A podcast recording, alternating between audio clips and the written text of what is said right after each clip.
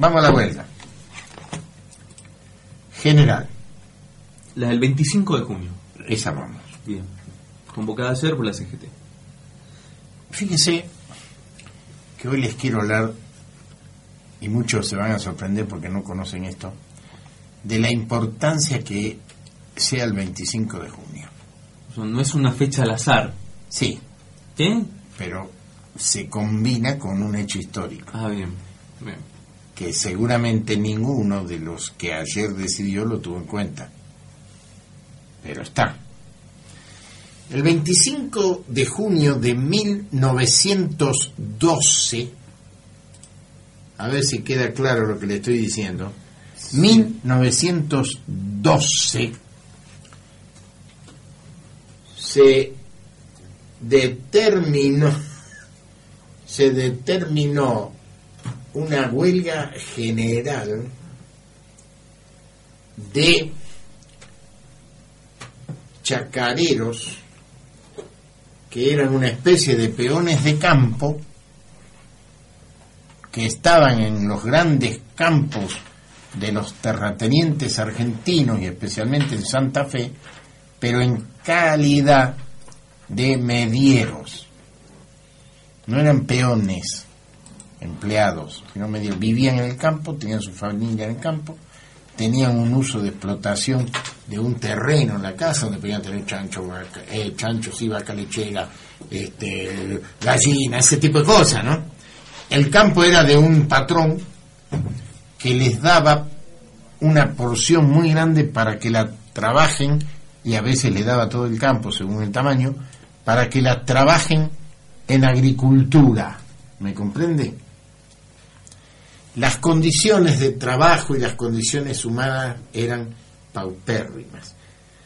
Y era gente que el 90% de ellos prácticamente eran gente que habían llegado desde Europa en carácter de refugiados de la primera ola que habían escapado de las situaciones terribles de Europa antes de la Primera Guerra Mundial. Así que había mucho, mucho español, mucho italiano, mucho polaco, según las regiones, se iban juntando, ¿me entiende? Y hacían sus colonias. Esta gente vivía en ranchos, alejados de los centros poblados, no tenían atenciones médicas, no tenían transportes para moverse, solo el caballo, o sobre todo el charreo o este, la jardinera y demás, que era algo que sabían manejar desde la cultura europea, que iba, eh, traían eso en sus ancestros antes que la doma, domesticación y cabalgadura. La cabalgadura era más de gaucho peón, ¿estamos? Y que se conchababa sobre su habilidad arriba del caballo. Los otros que vivían ahí en media de la mediadenía y que eran pero explotados de toda manera, indignificados y todo, tenían dos líderes en Santa Fe, en la localidad de Alcorta de Santa Fe. Uno era el cura de la iglesia, del lugar, y el otro era el hermano del cura, que era abogado, joven, socialista, hombre, hombre dispuesto a, manejar los derechos desde lo jurisprudencial. Con esas dos, esos dos liderazgos institucionales, los peones, los medianeros de campo, hicieron una proclama que se conoce como el grito de Alcorta, iniciaron una huelga. Eran los campos que ellos trabajaban, pero el daño se lo hacían al dueño, para requerir más derechos, para obligar a que se estableciera un nuevo reparto de la tierra, que hubiera posibilidad de que de acuerdo a los años que se tenía como eh, mediadero se entendiera que podían ya ser propietarios al menos de un sector, para que se le dieran las condiciones de trabajo y dignidad, para que los gobiernos trabajaran al respecto. Y el grito del corta fue una huelga agraria de características en la Pampa, en la Pampa general, no la Pampa de la provincia, sino la Pampa húmeda, o sea, Santa Fe, Buenos Aires y todo lo demás, y la Pampa misma. Y dio origen y nacimiento a una asociación que hace poco estuvo insólitamente del lado de los que fueron el motivo de la huelga y que siempre fueron la sociedad rural argentina. Y acá dio nacimiento a lo que se llamó la Federación Agraria Argentina, que sigue existiendo. Ese 25 de junio de 1912, la gran huelga agraria y la llamada, el llamado grito de Alcorta, esa era la localidad donde se hizo, y que tuvo el documento primigenio de nacimiento de la Federación Agraria Argentina. El doctor Netri, abogado, resultó ser el primer presidente de la entidad y era acompañado espiritualmente por su hermano, el cura Netri. Por razones lógicas de los tiempos decidieron hacer la sede en la ciudad de Rosario. Eso quedaba cerca de lo que eran sus principales este, seguidores y además era una ciudad que tenía tribunal y todo ese tipo de cosas. El primer presidente de la Federación Agraria Argentina surgido en la Asamblea Popular de los Huelguistas el 25 de junio de 1912 se convirtió en el primer presidente de la Federación Agraria Argentina. Y pusieron una oficina en Rosario. Al poco tiempo, poco tiempo, un par de años, entrando a su oficina, fue baleado alevosamente y asesinado en la puerta de la Federación Agraria Argentina. Porque así se manifestaba el poder por esos años. Bueno, a partir de allí la entidad fue creciendo y creciendo. La primera vez que yo llegué a Salta, tengo por en mi oficina, todos lo pueden ver acá, tengo un plato de de este plata, de, de una, sí, un plato, es un plato chico, que hablan los amigos de, la, de una asociación de la Federación Agraria Argentina, me dan la bienvenida con mi nombre a Salta. Vaya a buscarlo, por favor. Bien. Quiero leer la fecha. Y en el medio del plato, por supuesto, está el escudo de la Federación Agraria Argentina, que dicho sea de paso era un escudo medio moderno de aquel tiempo, va, de aquellas, de aquellas décadas, ¿no? Porque antes había otro más simple. Y cuando yo llegué acá, como dice aquí, al amigo Jorge Villazón, Federación Agraria Argentina, cordialmente, organización Atlas, que es Salta Revés. Salta 7 del 7 del 78. Acá está. 7 del 7 del 78. O sea que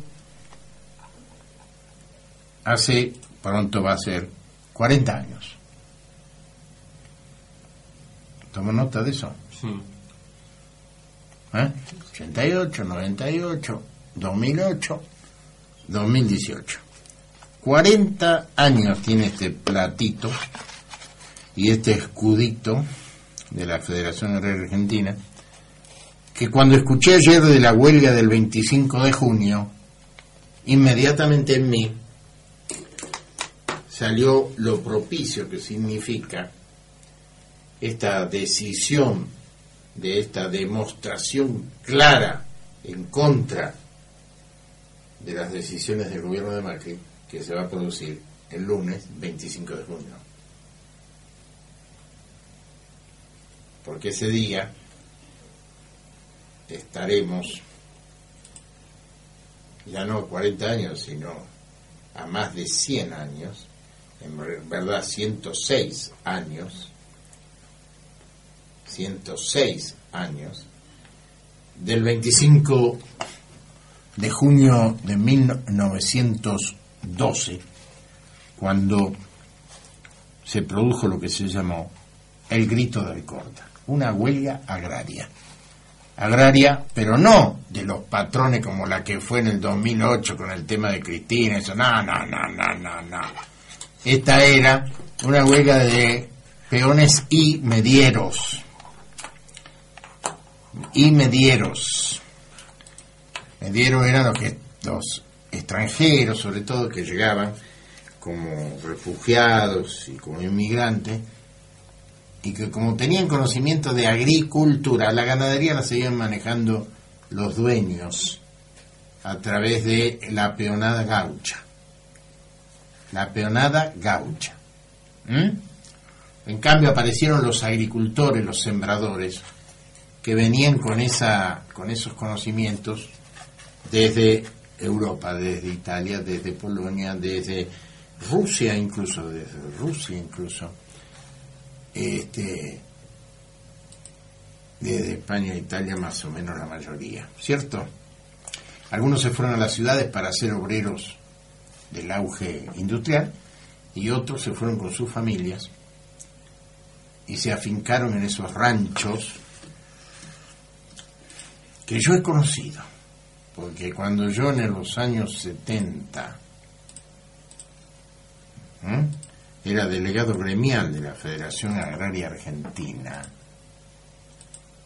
con 20 años de edad.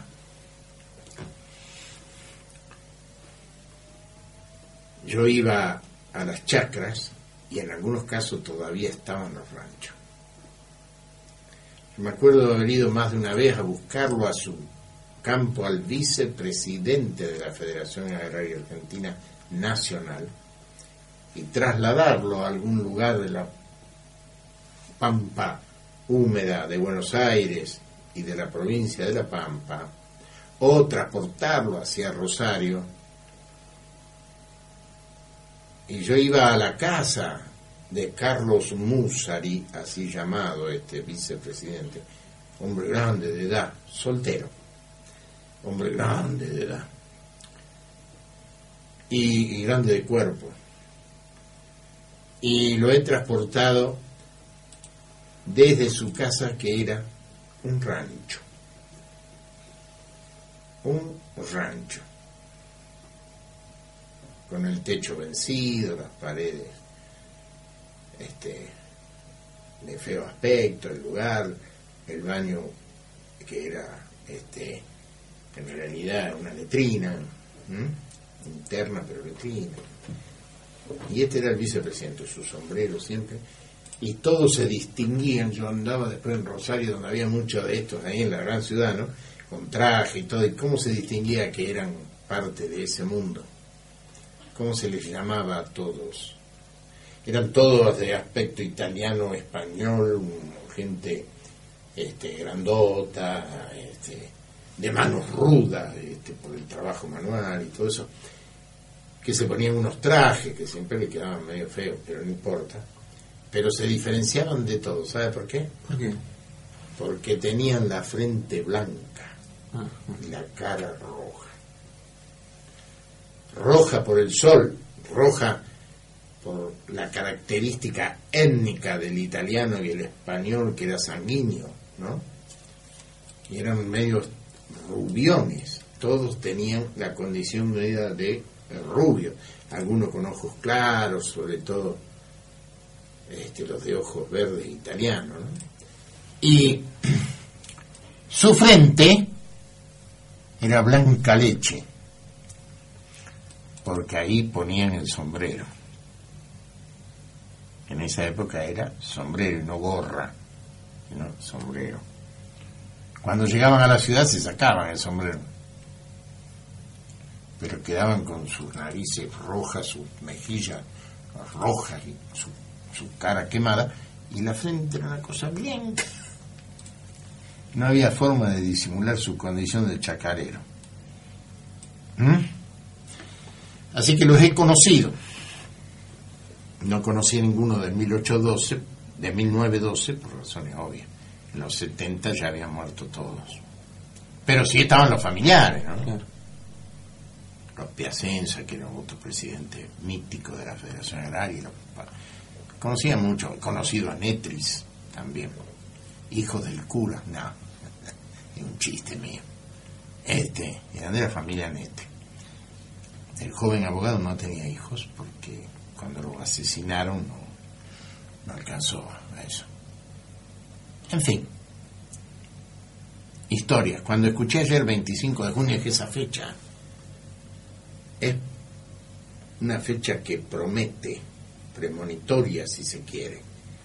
No sabe nada lo CGT de este tema, No. pero no importa. ¿eh?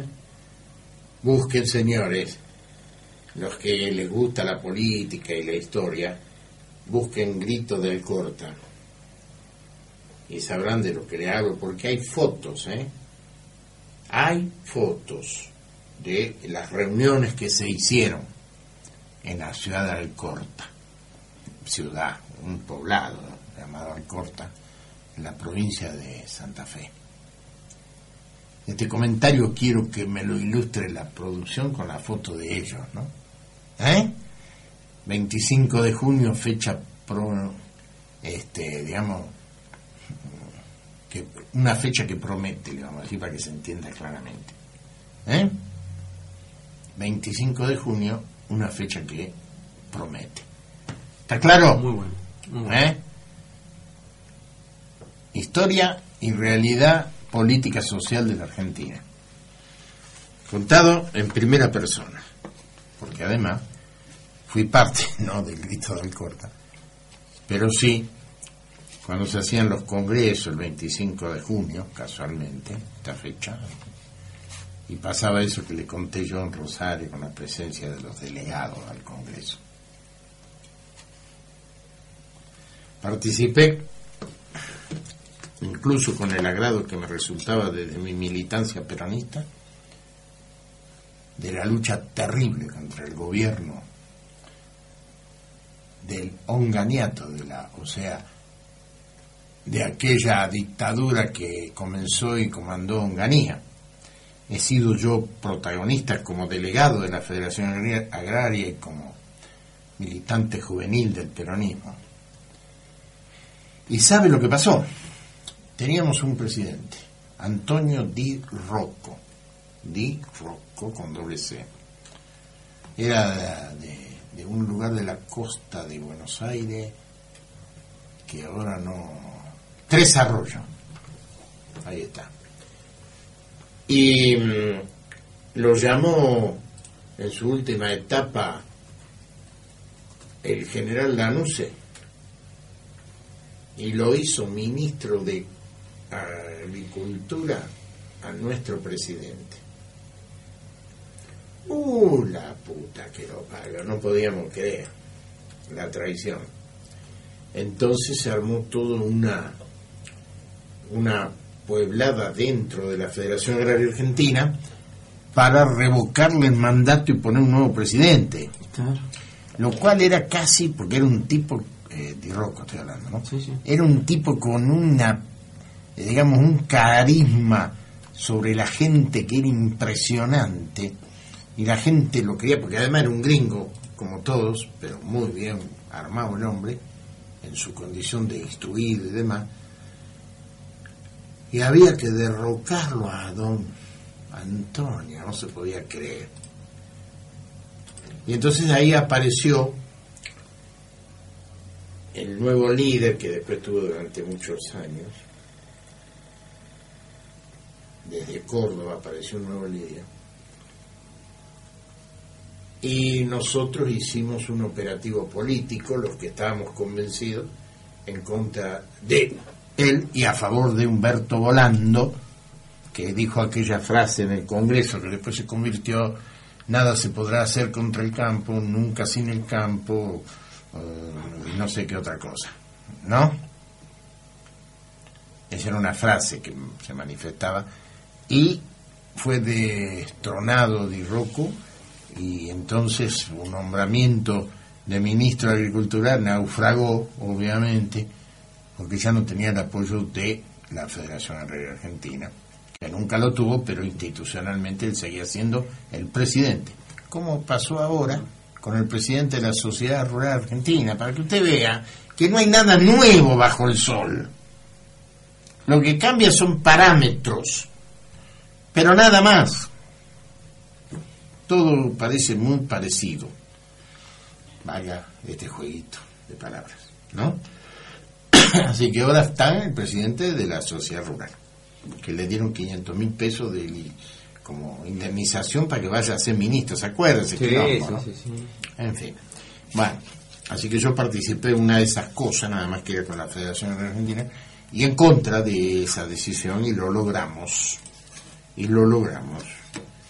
De ahí nació mi relación con Humberto Brando, que es lo que me trajo a Salta, claro. Ya claro eso. Mire usted lo que le estoy diciendo, ¿eh? Si no, quizás nunca jamás yo hubiese venido a Salta.